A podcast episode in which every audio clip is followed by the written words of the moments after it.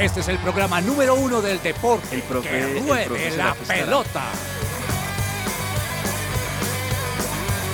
Voy a, voy a enviar un link por si acaso, por si de pronto él se conecta desde Salir la otra casa. vez a la cancha. El cuerpo da, pero no aguanta con tanta avalancha. El miedo está no sabes si termina el partido. Yo quiero paz para ablandar Sí, este pecho ahí 10 dolido.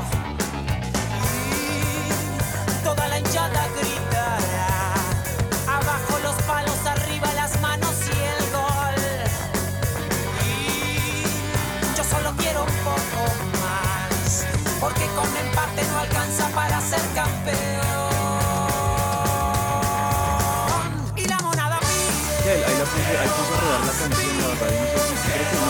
Voy a saludar.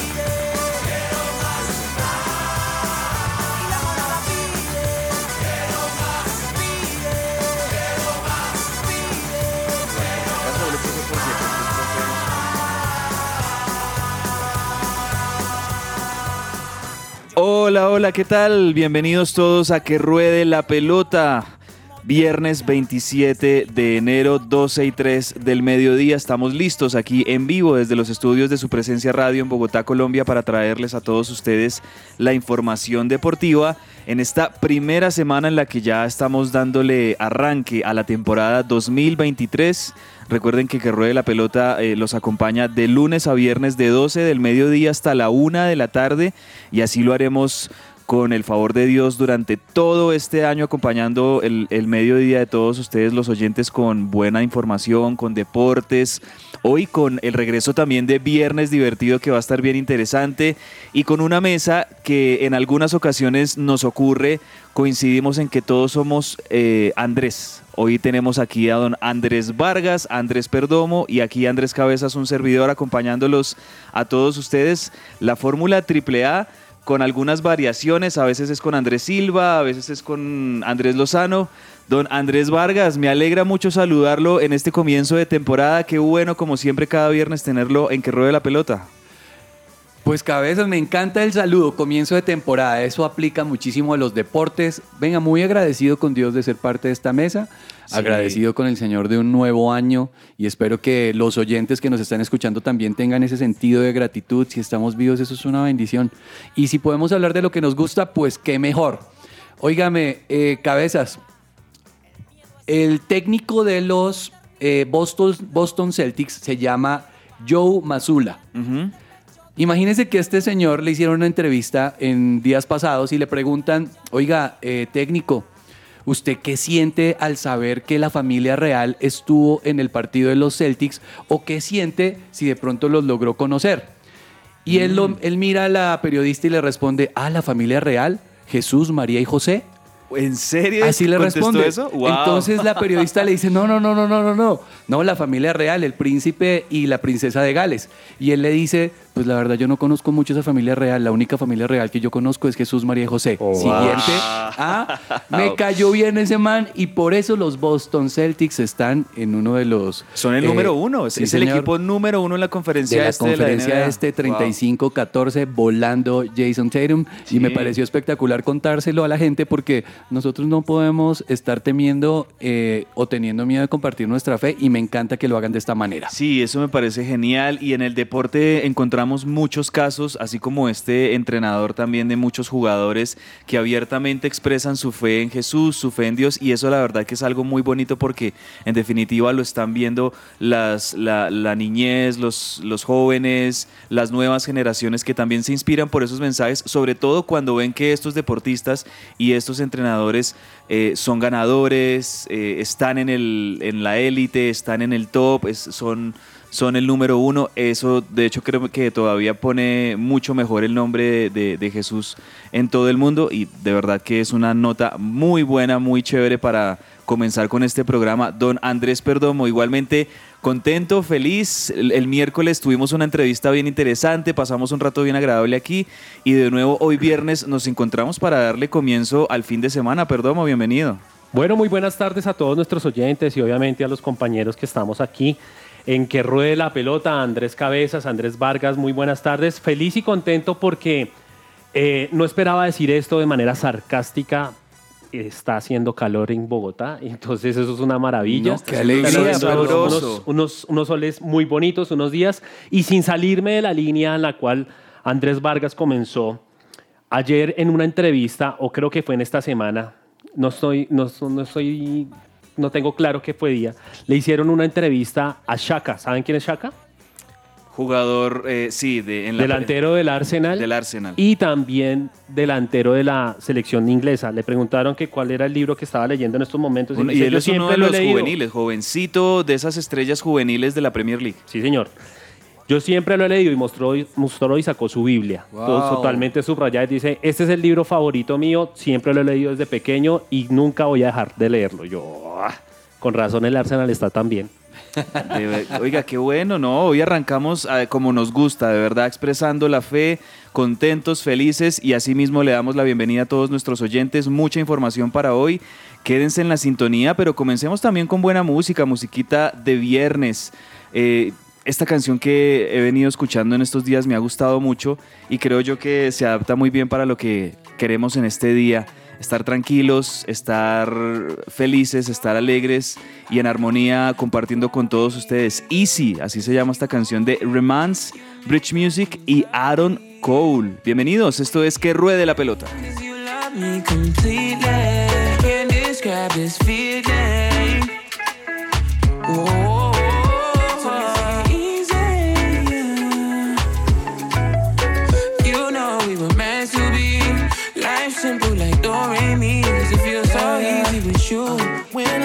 I'm with you, it feel like a drug.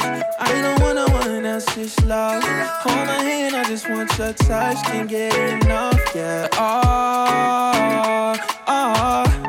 Hold me close in your arms are far. Oh, yeah. It just feels so easy. You to told me I don't ever have to worry. Cause when you hold me, you make all things lovely.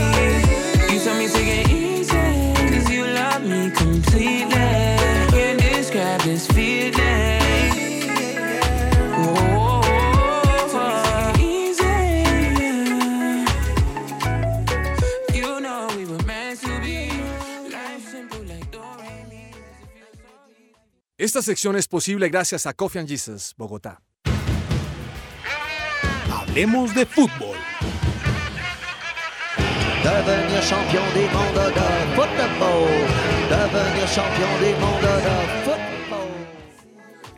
Y si estás cansado de que tu factura de energía llegue muy alta, ya saben que pueden unirse a la energía solar y enviar la factura a pago cero, aprovechando los beneficios tributarios, comunicándose con Jellyfish Power al 304-337-2824, 304-3728-24 para facturas de energía de 500 mil pesos en adelante.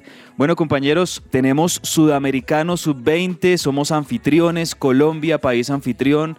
Yo estoy muy contento porque, bueno, estamos gozando de, de buen clima. Tuvimos un comienzo de año, creo yo, muy pasado por lluvia, pero tanto en la ciudad de Cali como en la ciudad de Bogotá, que va a tener ahora el hexagonal final de este sudamericano, pues eh, está haciendo buen clima, creo que vamos a tener buen fútbol y de hecho aquí Bogotá ya se está preparando para recibir a las selecciones que clasifiquen a ese hexagonal final aquí en el Estadio El Campín para conocer quién será el equipo campeón eh, sub-20 de Sudamérica, pero también eh, cuáles serán los equipos clasificados al Mundial de la categoría. Y hoy Colombia tiene un partido clave, un partido que definirá eh, su clasificación frente a una selección que creo yo que siempre todos los colombianos queremos jugar y es contra Argentina. ¿Cómo lo ven? ¿Cómo ven ese partido, Andrew? Colombia, Argentina. Argen- Argentina tiene que ganarle a Colombia si quiere clasificar. A Colombia le sirve con la victoria y con un empate. Pues tiene una, una, una oportunidad muy valiosa Colombia de poder clasificar a los sub-20. Veo el partido un poco complejo porque como usted lo venía diciendo, Argentina tiene que ganar y sí o sí para, poderlo, para poder clasificar tiene que hacerlo. Pero tengo la, fe- la esperanza puesta en que esta noche a las siete y media Colombia inicie un partido como lo inició contra Brasil, con todas las de ganar y que lo pueda ganar, obviamente, y poder clasificar a ese hexagonal. Yo me imagino que Andrés Vargas vio en ese empate Colombia 1, Brasil 1, que Colombia tuvo varias opciones de gol. Lamentablemente, algunas increíbles no, no, no se metieron. Pero yo me imagino, Andrés, que el técnico habrá hablado con los jugadores durante estos días. Ellos mismos también hab- habrán hecho una autocrítica y habrán dicho, le jugamos bien a Brasil, le generamos opciones, tuvimos con qué ganarle. Con eso mismo también le podemos jugar bien a Argentina y ganarle a Argentina, por supuesto. Claro que sí, cabezas, y yo creo que ese partido contra Brasil le da a Colombia mentalmente la capacidad de poder entrar a la cancha pensando que se puede ganar. Yo creo que uno de los problemas de nosotros, y, y- y me sumo a, los colombianos a veces no, no somos conscientes de lo que tenemos. Y yo creo que mentalmente un equipo tiene que salir ganador y estos resultados nos permiten pensar que se le puede ganar a una selección argentina. Obviamente cabezas también hay que sumarle que somos locales y la localía juega muchísimo también en, en estos campeonatos y pues también en la mentalidad del equipo, que espero que salga con todas las ganas de ganar y pues con la mentalidad puesta en un hexagonal, o sea, clasifican los tres primeros y somos locales, necesitamos sacar el mejor de los resultados. Creo cabezas que Colombia tiene que entrar a jugar un partido muy bien planteado contra Argentina. Argentina va a entrar a ganar.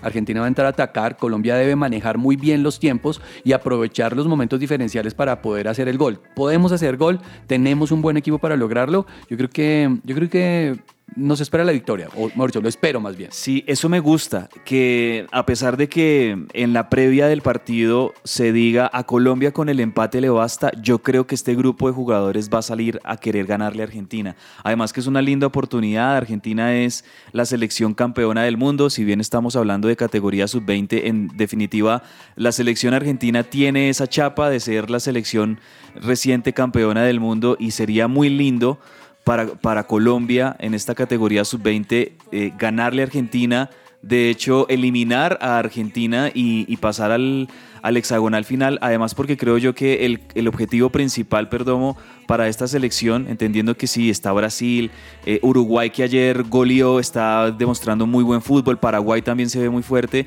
El, objetivo de esta selección Colombia pues es lograr clasificar al Mundial como primero o como segundo. No, y como lo veníamos diciendo, ya es el momento de que Colombia comience a ganar cosas, a demostrar que sí se puede y que tiene que hacerlo. El hecho de, de ser anfitrión no debe ser una carga, sino una oportunidad para que Colombia pueda clasificar y obviamente comenzar a ganar esas cosas que necesitamos. Entonces, pues nada, vamos con toda y ojalá de verdad podamos clasificar de una vez también al Mundial. ¿A qué horas es el partido entonces? Siete y media de la noche. 7.30 de la noche, transmisión de Caracol. Ahí entonces eh, estaremos muy pendientes de, ojalá, una victoria para la selección Colombia. No va a ser un partido fácil, seguramente Argentina también por eh, su obligación histórica y sobre todo ante un escenario donde, sí, donde tiene que ganar sí o sí. Los argentinos obviamente van a jugar con mucha garra, con mucha eh, intensidad, pero ahí Colombia, pues eh, espero podamos el equipo ser muy inteligentes, aprovechar también esa quizás necesidad y desesperación en algunos momentos de Argentina para jugar con inteligencia, porque no contragolpear, encontrar espacios y, encontrar los goles con los que se le pueda ganar al albiceleste.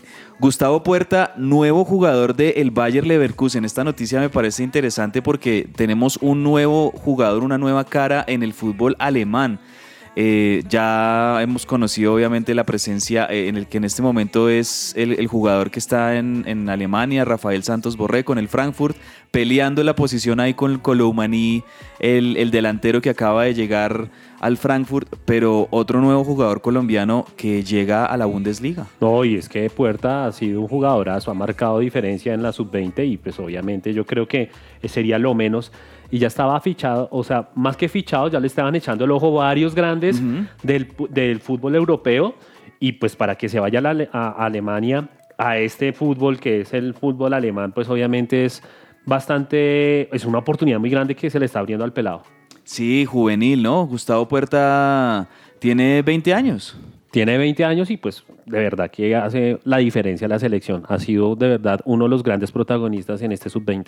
Me gusta, me gusta que, que este sub-20 también esté permitiendo esa vitrina para varios jugadores. Lo vimos con el caso de, de Durán, que se tuvo que, que ir antes de que comenzara el sudamericano. Él tenía Cortés Cortés en. Millonarios que también están marcando diferencia y ahí hay un de- uno de Santa Fe, se me olvidó el apellido, pero también están dando de qué hablar los chinos. Bueno, y Oiga, con todas perdón, esas bajas- Durán entonces no pudo jugar nada y le tocó salir. no, pues es que justo antes del debut de Colombia lo llamaron del Aston Villa a que tenía que ya presentar los exámenes, me- exámenes médicos y que fuera presentado eh, en Oficialmente. sociedad como, como nuevo refuerzo de- del Aston Villa.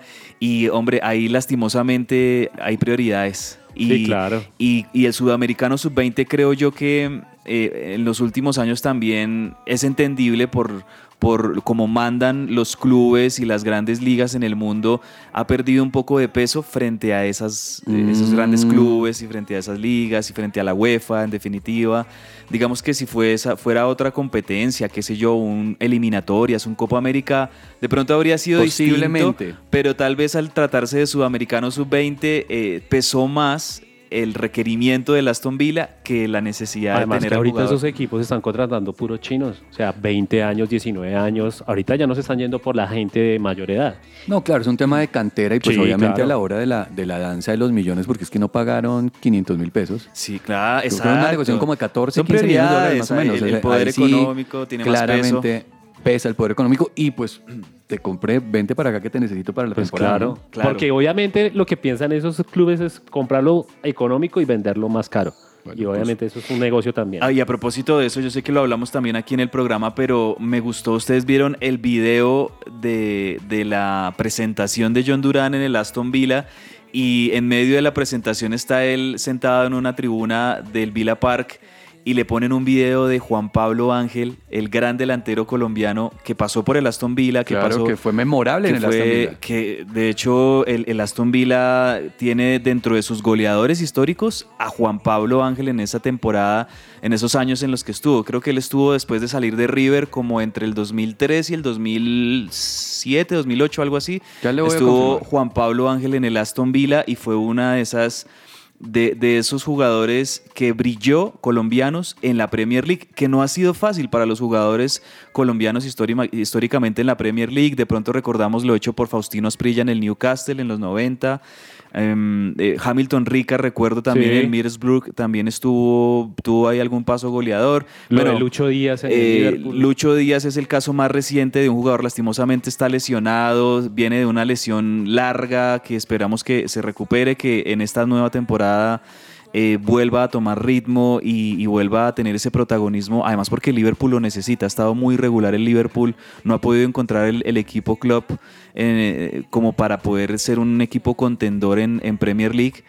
Pero, Cuadrado, Falcao pasaron pues muy levemente. pero mire que lo de Falcao en el Chelsea y en el Manchester fue la verdad muy poco. Fue Sí, en claro. esa época lastimosa de Falcao post lesión de rodilla en la que no, no cuajaba muy bien en uno o en otro equipo, aunque sí metió sus goles en el Chelsea, en el, en el Manchester. Pero lo de, lo de Juan Pablo Ángel en el Aston Villa creo yo que es... eh, Seis temporadas en el Aston Villa. de Imagínese. acuerdo, de acuerdo. Eh, Lo de, lo de Angelito es de las, de las performances de un jugador colombiano en Premier League más destacadas en, en la historia. Entonces yo creo que para, para John Hader Durán habrá sido muy emotivo también entender eso, el, el peso que ha tenido un jugador colombiano en el Aston Villa y que él de alguna manera va a, tener que llenar un poco esos zapatos que, que dejó Juan Pablo Ángel con sus goles, con sus actuaciones y bueno, ojalá que le vaya muy bien en el equipo villano de la Premier League a, a John Hader Durán, así como a sus compañeros que le tocó dejar aquí en Colombia, pero que lo han hecho bien, con todo y ausencias, lo han hecho bien esta selección Colombia No, de juvenil. acuerdo. Tiene toda la razón. Algunos, algunas cositas de pronto de falta de definición, algunos detalles que uno entiende que pues por la juventud de los jugadores falta un poquito más de madurez, pero en definitiva creo que ha sido una buena participación de Colombia. No ha sido tampoco un grupo fácil este grupo A con selecciones como Brasil, como Paraguay en el mismo grupo. Se superó de buena manera a la selección de Perú. Ahora tienen que enfrentar a Argentina. Eh, esta selección de Colombia pues eh, hoy tiene de verdad eh, un- una prueba bien importante de carácter para demostrar que es una selección top de Sudamérica, como lo esperamos Oiga, ¿y todos. sabe qué me sorprende? Lo de Paraguay. Paraguay está como renaciendo, como el ave fénix, porque pues obviamente ellos también tienen las esperanzas puestas no solamente en esto, sino en las eliminatorias que dentro de poco también van a comenzar.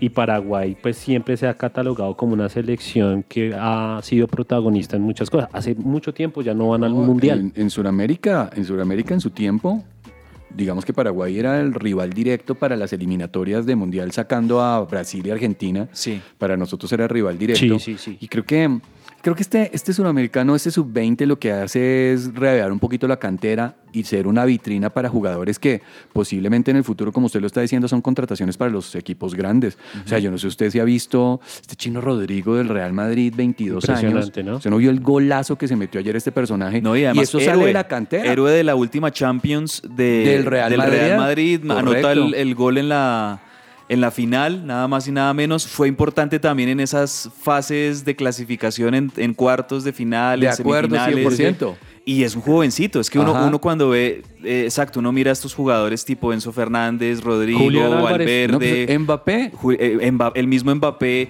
Y, y uno va y ve la edad de estos muchachos, no superan los 24 años. Ajá, son juveniles y esto está saliendo de acá, así que ojo para todos los que estamos escuchando y toda la audiencia, muy pilas apoyando a la selección Colombia y esta nueva cantera de deportistas que la verdad necesitamos en nuestra selección de mayores, porque la selección de mayores necesita un relevo generacional. Así es. Bueno, y ayer en el Sudamericano también, en el Grupo B, eh, hay una selección que sí está ganando todos sus partidos, que en sus tres salidas ha ganado sus tres compromisos.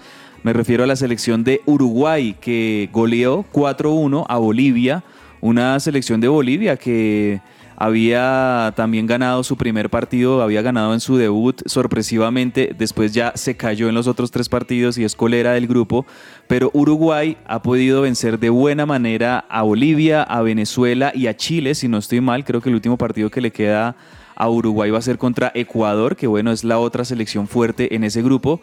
Uruguay líder, Perdomo, con nueve puntos en el grupo B, seguida de Ecuador que ha empatado uno, ha ganado uno y ha perdido uno con cuatro puntos. Ecuador, Chile y Venezuela seguramente se van a estar disputando esas clasificaciones al hexagonal. Usted recuerda, Cabezas, que cuando llegó Diego Alonso al uruguayo, al equipo uruguayo, una de las cosas que él dijo era que iba a meter el ma- la mano a la cantera. Sí. Yo creo que ya se está notando el resultado y la decisión del hombre, porque eh, De de, verdad, alguna sí. otra manera eh, Diego Alonso asume, asume la dirección del, del equipo uruguayo. Obviamente, una gran trayectoria del, del- del profe Washington Tavares, pero el hombre le hizo un cambio total a ese equipo uruguayo y que creo yo que fue lo que lo ayudó a clasificar al Mundial. Y ahorita se está también dando cuenta uno que el, el cuerpo técnico de Diego Alonso también le está metiendo la mano a los 20 y eso está bueno. De acuerdo. Pues repasamos rápidamente las posiciones ah, antes de los partidos que vamos a tener hoy y mañana que van a cerrar también ya esta ronda de grupos en el Sudamericano Sub-20 de Colombia. En el grupo A, Brasil primera con 7 puntos ya clasificada, segunda Paraguay 7 puntos también clasificada, tercera Colombia 5 puntos, cuarta Argentina 3 puntos y quinto Perú con 0 puntos, producto de cuatro derrotas para la selección peruana. Aquí en este grupo A, como les decíamos, esta noche 7 y 30 de la noche, Colombia, Argentina se juegan ese cupo.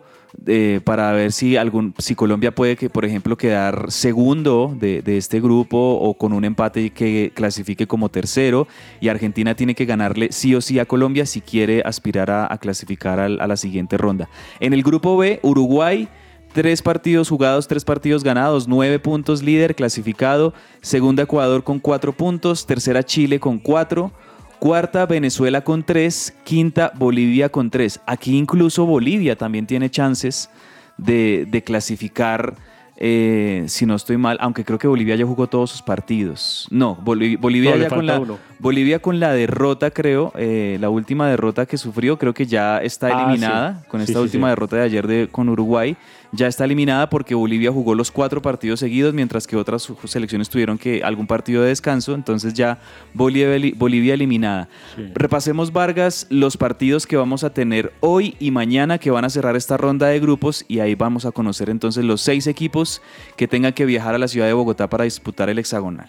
Claro que sí, señor, ya le confirmo. Eh, esta noche juega, que se me movió la página. Y de hecho van a jugar al mismo tiempo. Los- a las 7 y 30 de la noche. Colombia juega contra Argentina y Brasil jue- juega contra Paraguay, 7 y 30 de la noche. Buen fútbol. Ambos y buenos partidos. Lástima que por el tema del fair play eh, tienen que jugarse al mismo tiempo los partidos. Sí, porque el partido de Brasil-Uruguay, eh, Paraguay También puede mover el grupo. Eso hay que, hay, hay que respetar ese fair play para que no se muevan, o sea, para poder garantizar que haya, sí, digamos, sí, que una continuidad en el fútbol. Y sábado. Sábado, 6 y 30 de la tarde, mismo horario, Ecuador contra Uruguay. Uruguay ya está clasificado, Ecuador tiene que ir a sacar el mejor fútbol. Y Venezuela contra Chile, 6 y 30. Oiga, eh, el 9 uruguayo, peladito, que, es, que ya es del, del Real Madrid, cabezas. Tremendo. No sé si usted lo ha visto. Es un chino español uruguayo, está jugando con la selección de Uruguay y es tremendo. Yo no sé si usted lo ha visto jugar, es un tipo altísimo. Yo pienso que uno de los mejores nueve que se van a poder ver muy Chévere. aquí a futuro en el fútbol mundial. Este, Rodríguez. Sí, señor. Rodríguez, el de Álvaro Daniel Rodríguez. Ajá. Ahí de pronto la, eh, Valverde lo recomendó. Pues, Claro, seguramente la, la influencia de Valverde, que es una de las estrellas del Real Madrid, claro, seguramente ahí también los scouting de- del Real Madrid le, le están echando ojo al fútbol uruguayo. En definitiva, siempre pues eh, Brasil es el, equipo que más miran allá en, en Europa, sobre todo los españoles. En, el Real Madrid les gusta mucho los juveniles brasileros y siempre quieren contratar juveniles brasileros, pero también están eh, mirando a Argentina, Uruguay, incluso a Colombia. Entonces, bien, bien por ese lado porque, insistimos, es una competencia que le permite también a varios clubes en el mundo mirar la- el talento joven que hay aquí en esta parte del mundo. De. Hablemos de fútbol colombiano rápidamente, Perdomo, porque se sigue jugando la primera fecha de nuestra liga, el- la Liga Betplay de Colombia. Eh, otros partidos, ayer debutó América, ¿no? Ayer debutó América, pero perdió contra el Tolima. Oiga, qué partido. Tuve la oportunidad de verlo y un partidazo. Un partidazo. Eh, exjugadores del, del Junior de Barranquilla, que ahora son contratados por el Tolima, hicieron uno- una jugada, de verdad, un estilo europeo. Qué jugadorazo ese Gil, el nuevo delantero del Deportes Tolima, el que marcó el gol inicial del- de, la, de la competición ayer. Y ayer Deportes Tolima venció al América 2 a 1. 2-1 le ganó Tolima al América. El Tolima que no tuvo un buen torneo el semestre pasado. Me imagino yo que también ellos tienen como reto este semestre volver a ser protagonistas como lo, han, lo habían sido en los últimos años en el fútbol colombiano. Y el otro que debutó también pues fue eh, uno de los equipos grandes y uno de los que siempre serán candidatos. Atlético Nacional le ganó 1-0 a Once Caldas con gol de un ex Millonarios, con a gol de Andrés Felipe Román. Con gol de, Felipe Román y qué golazo también. Qué golazo también. Eh, ayer Once Caldas también estaba muy pendiente del tema porque pues obviamente dos ex de Bucaramanga. Dairo Moreno y Sherman Cárdenas jugaron ayer también, pero pues obviamente Atlético más, Atlético Nacional fue un poco más y con gol de el ex Millonarios pues marcaron la diferencia y tienen los tres puntos. Oiga Vargas, y creo yo que hay mucha expectativa en Independiente Santa Fe por la llegada de Hugo Rodallega. Obviamente, eh, Rodallega sí es un veterano, él, él ya- 37 ya, años tiene tiene sus Rodallega. 37 años, pero Rodallega me parece que fue uno de esos jugadores que, que como juvenil y en, sus, y en su momento máximo de carrera era impresionante. O sea, de los mejores delanteros y definidores para mí que han habido en Colombia en los últimos 20 años, lo que creo yo que eh, de pronto se perdió un poco el radar de la selección Colombia por algunos clubes en los que estuvo, como que había otros delanteros ahí que eran más tenidos en cuenta, pero yo desde que vi a Rodallega en ese sudamericano, precisamente del 2005 en el eje cafetero, yo decía, Que lo ganamos. qué estrella, y él era la ganamos figura. con él. Él fue el que nos ayudó a ganar. fue más figura en ese sudamericano Ajá. que el mismo Radamel Falcao García. En ese 100%. momento Hugo Rodallega, bueno, ahora ya llega como todo un veterano experimentado a Santa Fe y yo creo que debe haber eh, expectativa en la hinchada cardenal eh, para verlo. No sé si en el debut, pero ya pronto vamos a ver a Hugo Rodallega de nuevo en el fútbol colombiano. Yo creo que sí, él va a jugar, el profe Harold Rivera lo trae y Rodallega no viene mal físicamente.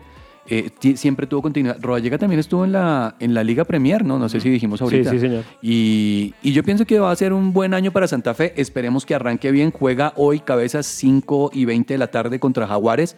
Esperemos que el buen inicio del equipo capitalino nos permita estar en los mejores, en las mejores posiciones del torneo. Sí, Santa Fe viene a ser buen, eh, buen 2022 en términos generales. Creo que con el, Hugo- el refuerzo de, de Hugo Rodallega se, se ha reforzado bien Santa Fe. Yo, yo siento que este equipo puede llegar a, a estar dentro de los ocho en, en este torneo. Vamos a ver si, si le da Santa Fe, así como también por supuesto hay expectativa en Bogotá por el, el comienzo también de, de Millonarios, que va a tocar esperar un poquito al debut de, de Millonarios, ¿no? sí, por el Obviamente tema de pasto y también porque hay varios jugadores que están ahorita en el amistoso contra que se va a jugar contra Estados Unidos de la mayores eh, de fútbol. Hay varios jugadores de Millonarios que están en la selección. Ah, mañana Pero- juegan, ¿no? Mañana sí, juega mañana Colombia juegan, Estados Unidos. Una de esas sí. razones, pero más que todo es por, por la crisis del pasto, porque Pasto se fue No a han hacer podido juegos llegar. y no han podido venir No han podido aquí venir a Colombia de- para de poder Perú. jugar contra, contra Millonarios. Pero también hay que ponerle los ojos a Jaguares, porque Jaguares ha estado atravesando por una situación bastante compleja.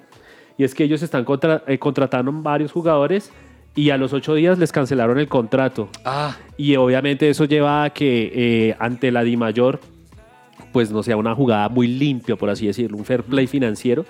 Y pues obviamente es el debut del Pisi Restrepo como técnico de Jaguares también. También, eso vamos a estar pendientes de eso. Bueno, le voy a preguntar ya en segundos, Perdomo, por eh, la nueva Copa América que vamos a tener en 2024, pero rápidamente les cuento, en noticias de, de mercado de pases para algunos colombianos, hay rumores de que la Fiorentina se quiera llevar a Duan Zapata. Eh, eh, que ha estado, creo yo, en el último año, pues un poco perdido por lesiones, por falta de continuidad, pero la Fiorentina quiere tener al delantero colombiano Dubán Zapata, que yo creo que todavía tiene con qué demostrar su capacidad goleadora ya en la Serie A. Y en Argentina, otro colombiano, de él hemos hablado también en estos días, que ha sido protagonista en las divisiones inferiores de River, eh, Flavian Londoño Bedoya. Eh, ya ha tenido su debut en primera con River, pero el, el club de Núñez va a prestarlo a Arsenal de Sarandí porque en River ya hay muchos delanteros y seguramente Flavian Londoño en el equipo de Michelis va a tener poquitos minutos, entonces quieren que el jugador tenga más rodaje y que sea, por ejemplo, titular en otro equipo y ese es el caso de Arsenal de Sarandí que se lleva a Flavian Londoño y a Felipe Peña Viafore, dos juveniles de, de este River grandote que tiene de Michelis y que también tiene el reto, de hecho, de hecho eh, hoy ya comienza el fútbol argentino, este fin de semana ya es la primera fecha del fútbol argentino también, más adelante les tengo una, una noticia que me tiene indignado de ese comienzo del fútbol argentino, pero la voy a dejar para más adelante. Tendrá que ver con River, me imagino. Sí, sí, sí, con, con varios equipos. Eh, pero en definitiva, este es el, el primer, la primera jornada del fútbol argentino eh, este fin de semana. Entonces ya estos jugadores eh, van a atender su, su participación con Arsenal de Sarandí. Oiga, cabeza, cerrando acá, estoy revisando los convocados para la primera fecha y sí, Rodallega no está convocado en el primer partido de Santa Fe. Todavía no, no, No, como, no, el, como el caso de Juanfer Quintero. Sí, señor, están tiene de a poco, toda la razón. Están de a poco eh, adaptándose, creo yo, trabajando físicamente. Eh, seguramente en un par de partidos ya empezam- empezaremos a, a ver estas estrellas veteranas que están reforzando el fútbol Yo colombiano. creo que lo van, a, lo van a hacer cuando estén aquí de locales. Hoy juegan contra Jaguares allá, entonces yo me imagino que por eso no lo hacen. Sí, de acuerdo. Así es. Bueno, Perdomo, cuénteme de la nueva Copa América 2024 que confirmó la Conmebol. Bueno, pues es que ya es más que confirmado, es ya deja de ser chisme y es que la Copa América pues va a ser en el año 2024 en Estados Unidos. Preámbulo Mm. a la Copa Mundo del 2026. Ya obviamente contará esa Copa América con 10 selecciones de la Conmebol y 6 selecciones de la CONCACAF. Eso me parece ellos está- chévere. entre ellos está México y Canadá y obviamente Estados Unidos confirmados ahí de la CONCACAF y nuestros, nuestras selecciones de aquí de la CONMEBOL.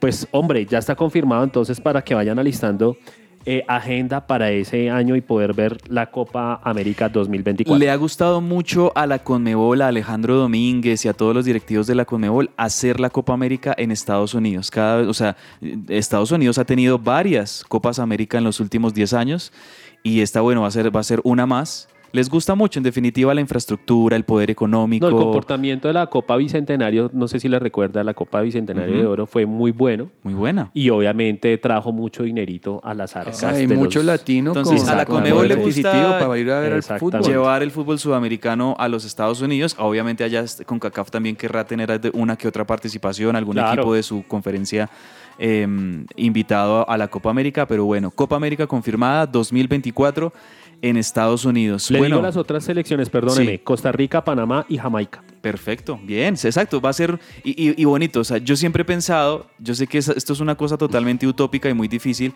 pero yo creo, en, en América debería haber una sola federación, una sola confederación, eh, no con Mebol y con CACAF aparte, sino Sí, porque, que por ejemplo, América ahorita- sea todo el continente americano agrupado. Es Muchas muy veces sí. difícil. es sí, muy- yo pienso que es un poquito complicado. Ahora, Europa lo logra porque es que Europa tiene un territorio un poco más pequeño para poder abarcar. A todos. Imagínese este traslado de selección de un partido Canadá-Argentina. Claro, claro. Sí, claro. Qué bollo. Sí, sí, Obviamente 16 todos juegan horas de vuelo. La mayoría juega en Europa. Pero Sí, sí, yo sí, pienso que el tema territorial sí es un poco complicado. No, y además porque eh, ahorita, por ejemplo, la CONCACAF, la CONCACAF, yo no sé cómo hacen las eliminatorias, porque clasifican directo al Mundial Estados Unidos, México y Canadá. Y entonces esa- esas eliminatorias contra quién va a ser? Hawái contra Jamaica, eh, me imagino Guatemala contra El Salvador y pues no sé si se van a par- partidos muy atractivos. Claro. Para mí no lo son. Sí, claro, es- por eso decía que ya eh, continentalmente en América es un tema muy complicado, por eso Sí. existen esas dos confederaciones. Pero bueno, ahí tenemos Copa América en el 2024 en los Estados Unidos. Llegó el momento, compañeros, de el viernes divertido. Y vamos a ver cómo Comienzo inicia de viernes. Me temporada. han dicho que son buenos los chistes, entonces a ver, escuchemos. Vamos a ver si llega en este 2023 Sergio Tomás Ávila eh, renovado. con- Reload. Con los chistes de viernes divertido. Viernes divertido. Buenas, buenas, bienvenidos, bienvenidos a este 2023, primer viernes divertido del año. Yo sé que ya lo extrañaban y les vengo con lo mejor de lo mejor. Señor presidente, ¿es verdad que los empresarios están mejor? Por su impuesto que sí. ¿Eso es bueno? No, realmente los empresarios no están mejor con ese chiste. Bueno, ese fue el debut. Debut y despedida será. No, no. No, no, No, no, no. dé- démosle, Démosle una, segunda chance. Es, pretemporada. Ustedes que conocen más del, tema, pues yo digo, uy, no, pero eso no- para mí no fue bueno. Vamos a una pequeña pausa en que ruede la pelota. Muy cortica, un minuto y regresamos con más hasta la una de la tarde.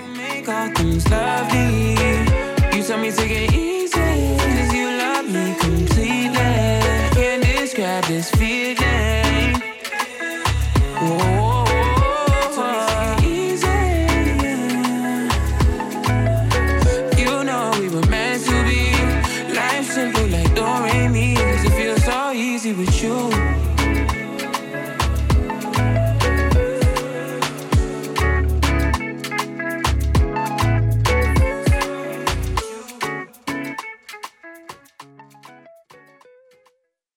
Escuchas su presencia radio. Todo lo que tiene que saber más allá de la pelota.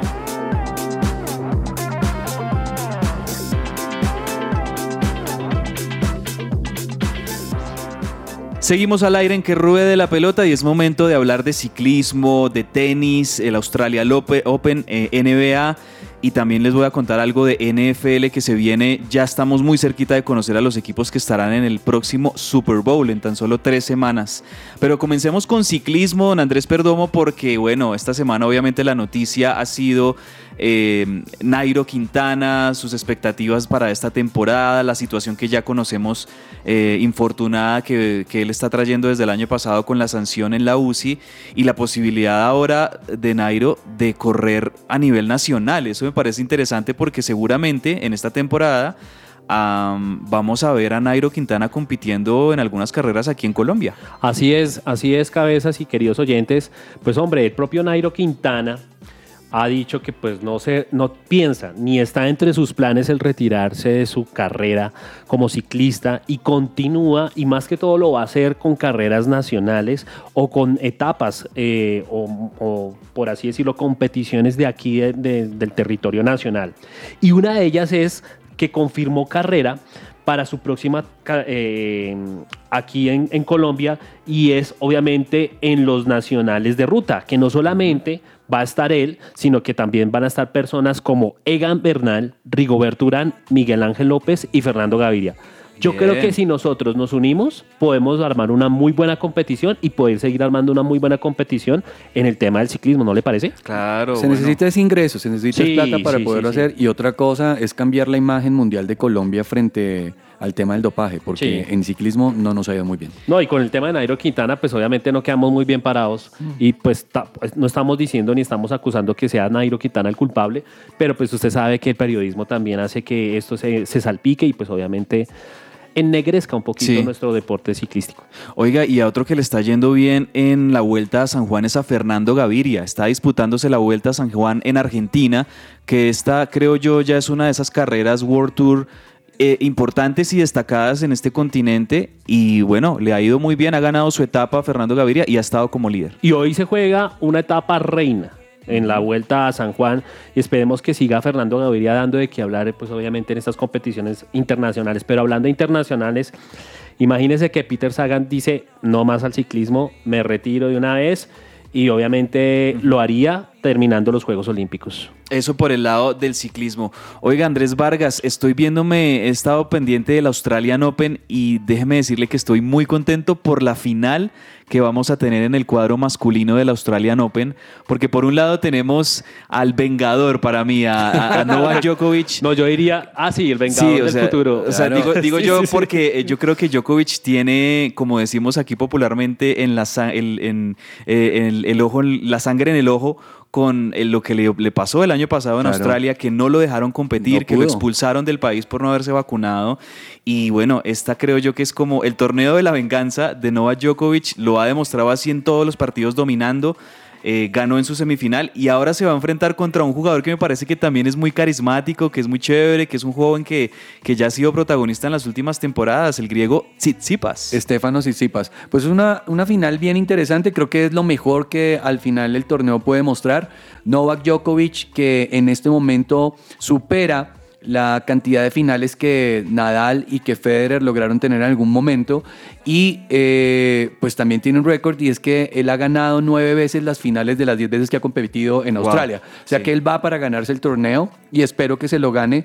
Muy emocionado también Estefanos Tsitsipas, que ha tenido muchas críticas en, su, en el pasado porque eh, ralentiza los juegos y se va al baño y se demora más tiempo. O sea que vamos a ver de pronto un partido un poquito más demorado. Ese partido es mañana, también para que estemos pendientes. Eh, perdón, el domingo a las 3 y 30 de la mañana. Y por el cuadro femenino también hay final. eh, y la final se juega mañana. Rivaquina contra Zabalenka. Esperemos que pueda pasar. Y bueno, pues todos ya sabemos que la dupla colombiana eh, eh, Cabal Fara no lograron clasificar eh, a las semifinales del Abierto de Australia. Muy buen tenis y también el inicio de, del- del ATP para que todos Sí. los que nos gusta el tenis podamos ver. Chévere. No, y esas, esas canchas en Melbourne espectaculares, eh, de verdad que es, para mí es de los, de los Grand Slam más lindos por las, las canchas me parecen impecables. El clima de público, allá. El, el solecito. El problema es el clima, Sí. perdón, porque Es el, fuerte. el verano es demasiado fuerte y muchos tenistas han logrado, pues han criticado un poco la, la temporada porque los, los pega fuertemente. En otro lado, donde no hay tanto sol, es en Estados Unidos y me refiero a, a la NFL porque miren que este fin de semana, yo en lo personal estoy muy emocionado. Yo sé que este es un deporte que tal vez no tenga mucha popularidad aquí en Colombia, pero cada vez sí va creciendo y va Sí. creciendo eh, los seguidores La y- la, y la gente, la audiencia de la NFL, del fútbol americano y esto también gracias a que las plataformas de streaming como Star Plus transmiten todos los partidos, uno los puede ver ahí perfectamente. Pues les cuento que este domingo se van a jugar par de partidazos Muy bueno. que si usted está empezando a seguir la NFL no se los puede perder porque son las finales de conferencia en los playoffs y de estos dos partidos hagan de cuenta que esto es como la semifinal de la Copa del Mundo. De estos dos partidos vamos a conocer a los dos equipos que lleguen al Super Bowl 57 el próximo 12 de febrero. El partido, el primer partido se va a jugar el domingo a las 3 de la tarde entre los Philadelphia Eagles, las Águilas de Filadelfia contra los San Francisco 49ers. Esa es la final de la conferencia nacional. Y luego el otro partido va a ser los Kansas City Chiefs contra los Cincinnati Bengals a las 6.30 de la Otra tarde. vez los Bengals de- dando de qué hablar. Otra vez los Bengals y otra vez los Chiefs. Esta Es que los final Bengals se sacaron repite. el año pasado a los Chiefs. Sí, sí, Entonces, sí, sí, es una... Ese partido tiene ese morbo De de, acuerdo. que el año pasado esta fue la misma final en la conferencia americana, los Bengals Correcto. contra los Chiefs. Los Chiefs eran los favoritos. Aquí también me parece que los Chiefs son favoritos por Patrick Mahomes, por el talento de este hombre que es una de las estrellas de la NFL, Patrick Mahomes. Eh, pero los Bengals tienen a otro mariscal que es también joven. Joe Burrow. Pick número uno de su momento en la NFL, Joe Burrow, Muy que bueno. es un hombre que tiene, eh, tiene, tiene 22, 23 años Joe Burrow, pero parece que tuviera 40 porque Pero tiene, una, experiencia, tiene- una tenía- madurez. sufrió unas lesiones duras en rodilla y toda la vuelta. o sea, Él, él él estuvo casi que toda una Eso temporada sin poder jugar por una lesión en la rodilla, Sí. pero desde que regresó ha demostrado por qué fueron el pick número uno en su momento y me parece que va a ser un partidazo el de los Chiefs y los Bengals. Ahí conoceremos al equipo que vaya por la americana al Super Bowl y como les decía, en Eagles y San Francisco 49ers. eh, Eagles fue el número uno en toda la temporada regular. De es decir, que fueron el- entra que más ganaron como, el primero. entra como el número uno, el, como el sembrado número uno. Y eh, San Francisco 49ers es un equipo, me parece, muy completo, que tiene una excelente defensa, la mejor defensa en la NFL. Y ya en estos partidos definitivos y en el Super Bowl, por lo general, ganan los partidos que tengan la mejor defensiva. Entonces, ese es el caso de los San Francisco 49ers. Tienen una muy buena defensiva y también tienen un mariscal de campo joven que se llama Brock Purdy. Se los dije la, la semana pasada que le está pasando algo parecido a lo que le pasó a Tom Brady en su debut, De que tuvo que reemplazar al titular y después ganó el Super Bowl. sí, sí, sí. Y es posible que este, este pelado, Brock Purdy, que reemplazó al titular, No, y reemplazó ganando. también en la segunda, al segundo después de- del- del quarterback principal de 49ers. O sea, es el tercero. Los 49ers arrancaron con Trey Lance, después Ajá. pasaron a Jimmy Garoppolo y se lesionó Garoppolo y le tocó entrar a este chico que era el tercer mariscal. y a recordemos lo ha quién, hecho es- muy bien. quién fue Garoppolo. Garoppolo fue el que reemplazó a Tom Brady en los Patriots. También Entonces, es como un pupilo. Garoppolo Sí. fue pupilo de Tom Brady. De hecho, hay rumores de que de pronto Tom Brady puede llegar a los San Francisco 49ers porque este es el equipo del cual fue admirador siempre, toda su vida. El equipo del histórico Joe Montana en los 80. Entonces, por eso Brady le no sé. gustaría mucho llegar a los 49ers. Pero lo que les digo es que van a estar buenísimos. O sea, estos partidos van a estar buenísimos, los estoy seguro. Y, y va a ser una, antesala muy bonita al Super Bowl 57, que por supuesto en la semana previa les hablaré del Super Bowl 57 y de los equipos que lleguen a disputar el partido más importante en el deporte más importante Oiga, de los Estados Unidos. Cabezas, ese deporte de verdad es muy importante, ¿sabe? Sí. ¿Sabe cuánto se gana un jugador por llegar a la, a la final de, de conferencia? La- Millones de No, no, no, no, pero es que la conferencia, digamos que la NFL reparte un dinerito entre los jugadores que van llegando. Si usted va subiendo, usted le va dando una platica. Mire, para los primeros sembrados, 162 mil dólares por jugador si llegan a final de conferencia. Wow. Imagínese que usted gane O 162 sea, mil eso ya lo tienen en su Lo tiene cada jugador y eso no es un premio del equipo, es un premio de la conferencia, digamos que de la NFL como tal. Y los que van por detrás, 157 mil dólares. Mire, eh, Patrick Mahomes puede ser que llegue lesionado, así que el Patrick Mahomes tuvo una esguince de tobillo. Esguince de tobillo en el, en la, en el partido divisionales contra los Jaguars el, el sábado pasado. Eh, de hecho, él terminó ese partido, obviamente, un poquito como rengueando. Pero en esta semana, en conferencia de prensa, Patrick Mahomes dijo: No, estoy bien, me tocó descansar unos días, pero estoy retomando, me siento bien y me siento para jugar esta final de conferencia. Vamos a ver si esa lesión de pronto lo sigue afectando en este, este, este domingo, porque los Bengals son unos rivales durísimos Muy que van a tener. Si pasan los. Chiefs, obviamente sería su tercer Super Bowl de, En de cuatro Patrick años. Mahomes. Exacto. Impresionante. O sea, es el equipo que más ha llegado a finales de conferencia en los últimos cinco años. Cinco años consecutivos ha llegado a este partido de final de conferencia. Los Chiefs de Patrick Mahomes, que habla obviamente del talento de este mariscal, de su coach Andy Reid y de todo ese staff de los Chiefs, que es uno de los mejores equipos hoy por hoy en la NFL. Bueno, vamos con el segundo chiste de Sergio Tomás Ávila rápidamente antes de darle No, me paso pareció también. mejor el de Andrés Vargas que he hecho ahorita. ¿Cuál, cuál, cuál le pareció? El del dinerito. Vamos a ver qué tiene en esta segunda entrega de Viernes Divertido Sergio Tomás. Viernes divertido. Y para este segundo tiempo les tengo una situación un poco embarazosa. El asaltante le sale al encuentro a la señora con una pistola falsa. Quieta ahí señora, deme la cartera o le disparo. La señora se da cuenta que la pistola es falsa, así que le dice, pero esa pistola es de agua. Ah bueno, entonces deme la cartera o la mojo. Ay, bueno. Este estuvo mejor. No, estuvo un poquito que- mejor. Yo creo que Vargas y usted podrían reemplazar a Sergio Tomás en Démosle mojo. paso a Ani Sánchez, que viene con Farándula Deportiva también, renovada, temporada 2023. Farándula deportiva. Hoy, en Farándula Deportiva, nos enteramos que Shakira y Piqué no habían terminado su relación cuando se grabó la colaboración de Bizarrap según el compositor de esta canción. Claramente, la sesión 53 de Bizarrap con Shakira se ha convertido en todo un fenómeno a nivel internacional. El tema ya lleva más de 135 millones de reproducciones en YouTube y sigue subiendo la cifra. Y aunque parezca que ya no hay ningún mínimo detalle que no sepamos acerca de la canción, ha sido uno de los compositores de su letra, Katin, quien ha revelado cómo se compuso y qué partes son las que la barranquillera necesitaba soltar, aunque esto salpique a su familia. La letra fue de Shakira y de Katin. Ella le dijo a él lo que quería y la letra empezó a salir como si tuviera vida. Pero Shakira tenía claro que quería que tuviera su propio sello.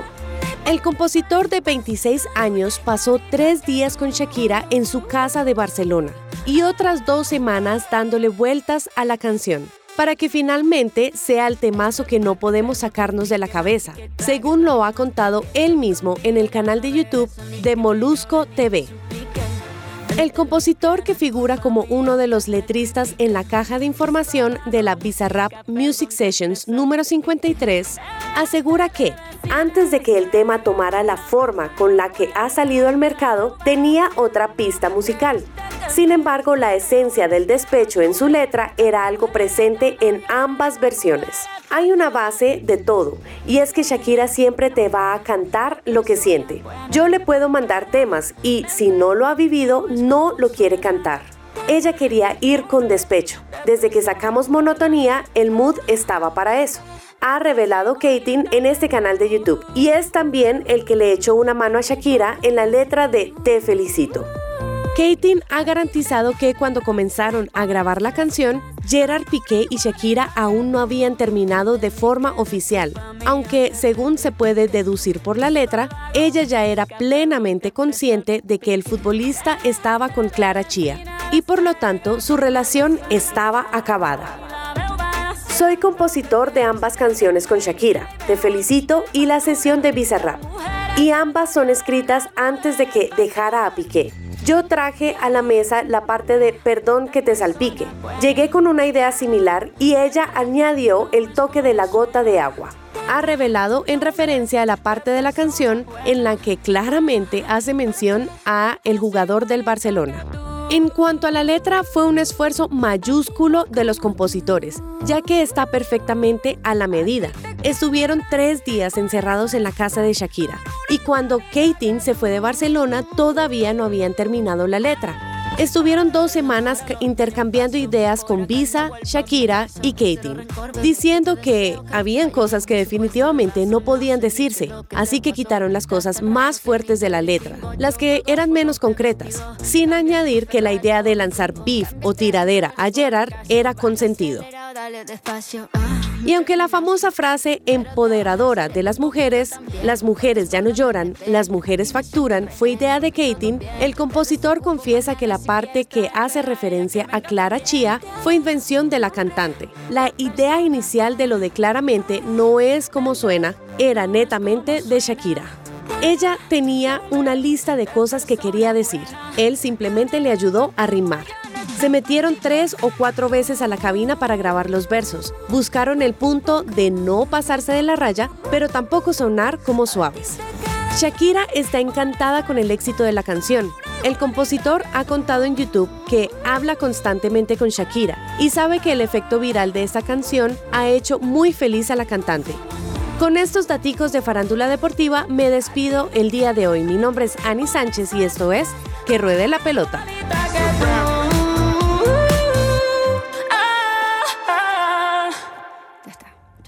Agenda Deportiva. Se me va a salir el corazón.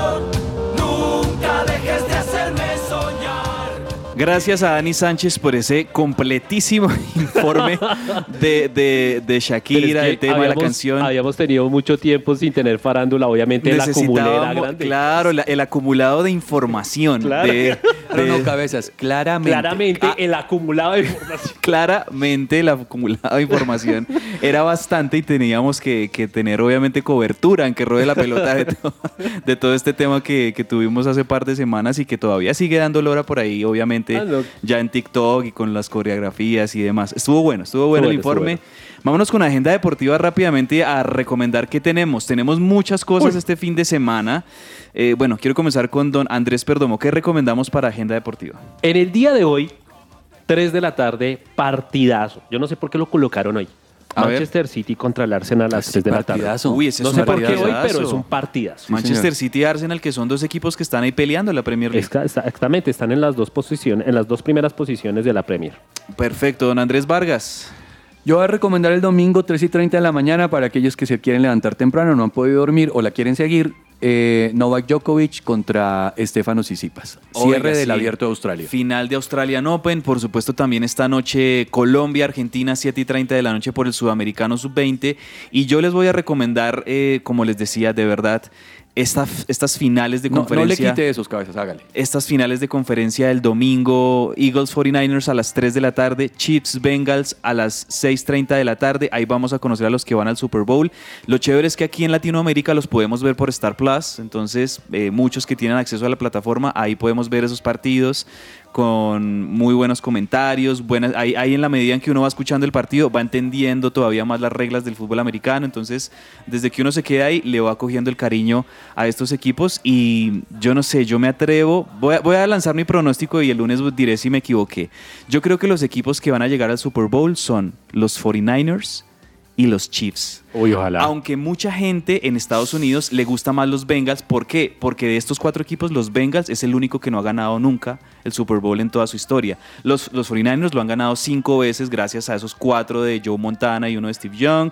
Eagles lo ha ganado una vez, los Chiefs lo han ganado dos veces, pero los Bengals nunca lo han ganado. Entonces muchos quieren que los Bengals avancen, pero como juegan en Kansas City, yo creo que los Chiefs eh, se van a desquitar de esa derrota del año pasado y los que avancen van a ser los 49ers y los Chiefs, que sería el mismo Super Bowl que tuvimos hace tres años cuando Shakira fue Ah, el sí, show señor. de Super sí. Bowl con J-Lo. Ese fue el mismo. El mismo. 49ers y Chiefs. Yo creo que se va a dar. Vamos a ver. El lunes ustedes me juzgarán qué fue lo que pasó el domingo. Por ahora, Tintero y nos despedimos.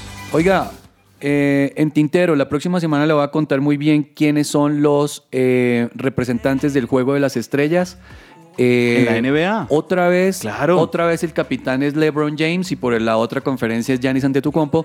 Muy buenos, muy buenos picks para, para un Juego de las Estrellas que creo que todo el mundo lo va a disfrutar y en este caso LeBron James sigue rompiendo récords. Perfecto. La próxima semana tráiganos esos nombres porque yo estoy seguro de que ambos equipos van a estar llenos de estelares impresionantes.